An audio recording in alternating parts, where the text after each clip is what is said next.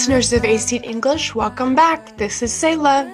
欢迎大家收听由一席文化出品的《老外来了》，This is 翩翩。So, beloved listeners, we are currently hiring and looking for English teachers and English hosts, and the location is in Qingdao. So, if you are available, please feel free to apply and join our family. 嗯，亲爱的粉丝朋友们，一席文化在招聘全职的英文老师和英文主播，工作地点呢是在美丽的海滨城市青岛，欢迎大家帮忙推荐或者自荐。哎，C 啦，今天咱们聊点啥呢？Today, we are talking about my love life. 嗯 那你最近有没有谈恋爱的倾向啊？I don't have any good prospects, but maybe some bad situations. Bad situations，那没有人追你吗？你这么可爱。 I recently was in a situation where a guy was obsessive over me. What? Be obsessive over you？有人为你痴狂。 Exactly, yes. Obsessive is not a good word. 对，在英语当中呢，这个 obsessive 不是一个褒义词。 yes. Obsessive means he could not stop talking to me and being around me and almost could not control himself in talking to me. 嗯，so 那你刚才说 a guy is obsessive over you，对吧？快跟我说说，Who is he？他是谁呀、你们是怎么认识的？How did you meet？ I met him at an event and briefly talked to him. 啊，也就是说在一个 event 活动上认识的，然后只是 briefly talked，是一个什么样的 event？ It was a dinner at my church that they were putting on for young people to hang out together. 嗯，然后呢，you briefly talked。How briefly it was？ He came to me because I was wearing a ring from my college that he recognized. And so he came and asked me, said, Oh, did you go to this school? And I said, Yes. So we talked maybe 10 minutes and then it was done. 嗯，然后呢？ And then he came and sat at my table with me. 嗯哼。 and then asked me for my phone number and Yeah. then I felt bad so I gave it to him and then he texted me every day that week. Wow, texted you every day that week 是 texted 的语，是通过手机号码发的短信，对吧？不是通过那种脸书之类的这种 social media。 Well, he also followed me on every social media. 在所有的 social media 上都关注了你，followed you on every social media，都有哪些 social media 呢？ He followed me on Instagram, Snapchat, well, tried to follow me on Snapchat, and requested me on Be Real. Be real，你也玩 Be real 哈？ 感觉他其实对你很上心啊，对吧？He is obsessive over you，这难道不好吗？So flattered No, it was so creepy. 啊，你会觉得 creepy 吗？ Yeah, I saw him at another event the next week, and he kept trying to interject into my conversations and stared at me from across the room. Wow, he kept trying to interject into your conversations. 你跟别人聊天的时候呢，他特别想插话，然后以及 stare at you from across the room，眼睛一直离不开你。我觉得其实除了插话这件事情不太礼貌之外，其他的不就是喜欢一个人的表现吗？ It made me feel very uncomfortable because I didn't even know him. 嗯，How did your friends think？你的朋友们是怎么看的呢？ Even my friends noticed and thought it was very weird. 哦、y o u r friends thought it was weird too。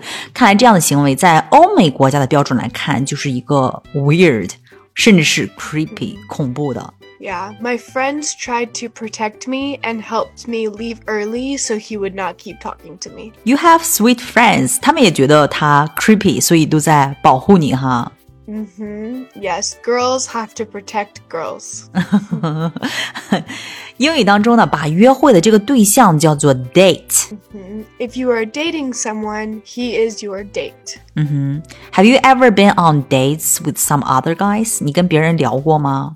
Yeah, in college, I went on dates that were not great, like a guy who tried to set me up with his roommate, 嗯哼， or a guy who kept asking even after I said no, or someone who only texts me but would never meet in person. 都是一些 weird dates，对吧？有那种明明跟你约着会呢，然后还想 set you up with their roommates，撮合你跟他室友的，不知道怎么想的。然后还有那种 kept asking you out after you said no 的，对吧？这个我觉得还理解，对吧？然后还有一些 only could text you but never meet in person，光发信息不见面的。这都是一些很奇怪的一些行为哈。Yeah. Dating is a complicated thing and hard to navigate, especially in the world of technology. 对，尽管 dating is complicated，但是呢，在每个文化当中呢，都有一些约定俗成的观念。 We all have expectations or traditions for how dating works. 嗯，那接下来呢，我们就来看看在欧美国家当中那些男女交往当中的 do's and don'ts，该做的和不该做的事情。Yes, the dating do's and don'ts. 首先第一个问题哈，What kind of people do Americans look for in a relationship？美国人找对象都喜欢找什么样的 ？Americans do not like dependent or clingy people. 对，说喜欢可能太广泛了，但是不喜欢是非常清楚的，就是这是欧美国家的一个标准，就是不管男女 dependent people，爱依赖人的，或者说 clingy people，喜欢粘人的，这种都是非常之不受欢迎的。大家都喜欢那种独立的人哈，independent people。嗯哼 ，independence is very valued。嗯，独立的人格是非常重要的，independence is very valued。嗯哼，you need to be your own person first and in a relationship second。that is so true. You need to be your own person first，然后再进入到一段关系当中，对吧？就像最近在追你的这个男孩吧，他可能就是在美国人眼中表现的 too obsessed，以及对你太感兴趣了。 yes, a person like this seems too obsessed and too interested to the point where it feels creepy. 已经到了这种让人觉得恐怖的这种 point 了哈。其实是对的哈。如果你对他人太感兴趣，你知道吗？这个就是说，在你们西方哲学当中，就是说你的此在就没有了，或者说有一部分的你已经不存在了，你会被别人左右你的这个情绪。所以萨特说，他人即地狱。exactly. There was actually a time recently, my sister mm-hmm. dated a boy for two months, and she maybe two weeks ago broke up with him mm-hmm. because she said he was too clingy and mm-hmm. she felt like she was suffocating. She couldn't breathe. Oh. So she ah. broke up with him. 啊，因为对方这个男孩 too clingy，太粘人了，导致让他觉得哇哦没法呼吸哈。 Yeah, and she felt like he was too interested in her and did not have his own life. 嗯，哎，那你们美国人想找什么样的呢？What kind of people do Americans look for in a relationship? I would say someone that has common interests as you, but is not exactly like you. 嗯，志趣相投，but is not exactly like you，又有很多不一样的。 其实这样会有说不完的话呀，同时还能够在一段关系当中进行自我的探索与成长。那除了这个之外，还有其他的吗？They can live life without you and are not completely dependent on you。嗯，原来你们还有这样的一个择偶标准哈，就是说，呃，对方呢一定是 can live life without you，离了你绝对是能活的，然后也并不是完全的依赖你。所以欧美人会讨厌在一段感情当中表现出依赖对方以及粘人倾向的这种人。嗯哼，Exactly. You have to let me be my own person. 嗯，对，有的时候我还是想孤独一点。yeah, exactly. Be by myself. yeah. 那接下来就是一个问题哈，What are some red flags in a romantic partner？你们美国人眼中这个恋爱关系当中有哪一些是一些 red flags 是危险信号呢？I would say someone that talks to you obsessively. 嗯，talks to you obsessively，就痴迷的跟你说话，这是指什么呢？That means they will not stop communicating, talking to you, and being mm. around you. 嗯，就整天问你吃了吗？喝了吗？在干嘛呢？Exactly. It's too much and is very annoying. 嗯，第二种 red flag 呢？Someone that wraps their identity around you. 哦，在你跟前 wraps their identity around you， 包装他们的身份，这是指什么呢？It means that everything about who they are is connected to you. Like what they like, what they don't like, who they see themselves as is only connected to you and not to themselves. 嗯，就是太刻意了哈。嗯哼，嗯，那第三种 red flag 呢？Someone that changes who they are for you. 嗯，就是为了你而改变自我的， 这个我们不要让大家误解哈。但是如果说是为了对方而变得更好，那肯定是一段非常棒的关系。但在这里呢，这个 changes who they are for you 指的是什么呢？I think of more small things, like mm -hmm. if before they didn't like to eat eggs mm -hmm. and you like to eat eggs, then you they change, oh, I like to eat eggs, but mm -hmm. just to make you happy, not because they actually do. 对，因为这个不会长久的，对吧？嗯、就是不真实嘛，就不会长久的。那第四种 red flag 呢？Someone who does not have their own friends, interests, or passions. 哦，我其实特别怕这种人，因为这种人真的是非常的 boring。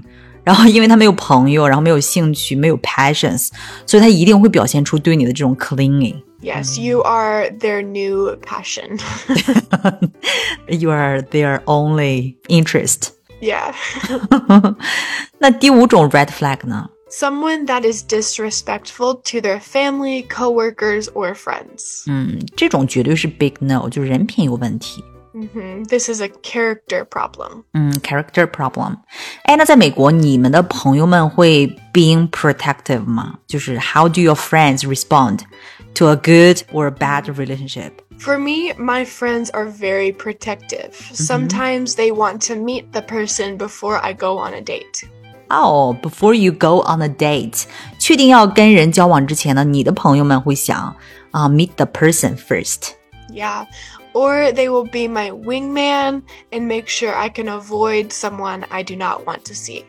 他们会做你的 wingman。这个 wingman 我知道在汉语当中是有军师的意思，在这里指的是什么呢 ？it just means that you are kind of their guard, like uh-huh. protecting uh-huh. them and uh-huh. watching out for them. Oh. But more recently, people will say, I am your wing woman. I don't want to be a wing man, I'm a wing woman. wow, 你的朋友们真的是非常的 protective. Mm-hmm. Yes, I will not go on a date with a guy that I have not told my friends about. Wow, what if you go official with someone? 如果你要跟某人官宣了呢？Go official with someone. I will definitely not go official with someone if they have not met my friends. 哇哦！其实我们在看美剧的时候啊，也会发现哈，在美国文化当中，男女交往呢，双方的小伙伴都会起到很大的作用。Mm-hmm, exactly. Because these are people that are important to me and know me, so they should also know you. 对，而且本身 love is blind，有的时候恋爱会让人盲目哈，就是对方适不适合自己，可能很多时候会失去理智。那么身边的人呢，他们更加的了解你，然后看得更加的清楚一些。You need an outside perspective.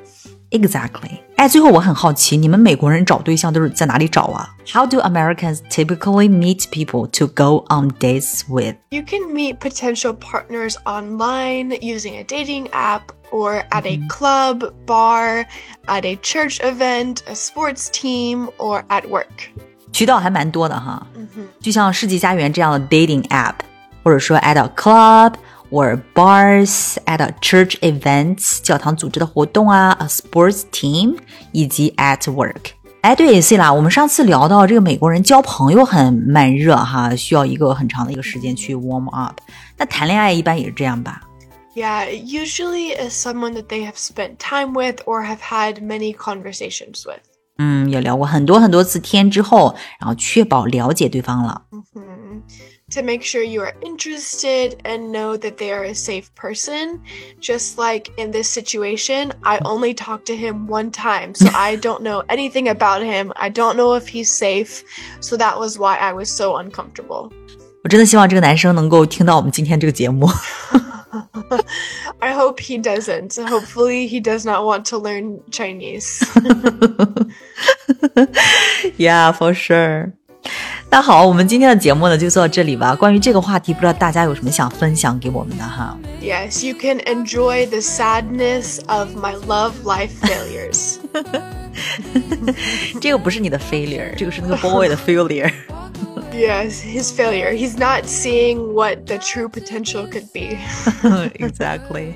well, thank you for listening. 欢迎大家留言、点赞以及转发。嗯，另外呢，一席文化在招聘英文的人才，工作地点呢在美丽的海滨城市青岛，欢迎加入我们，和我们的主播们一起教英文，一起录节目。Yes, please come and have fun with us, learn some English and teach some English. All right, so until next time, this is Pian Pian. And this is Selah. Bye. Bye.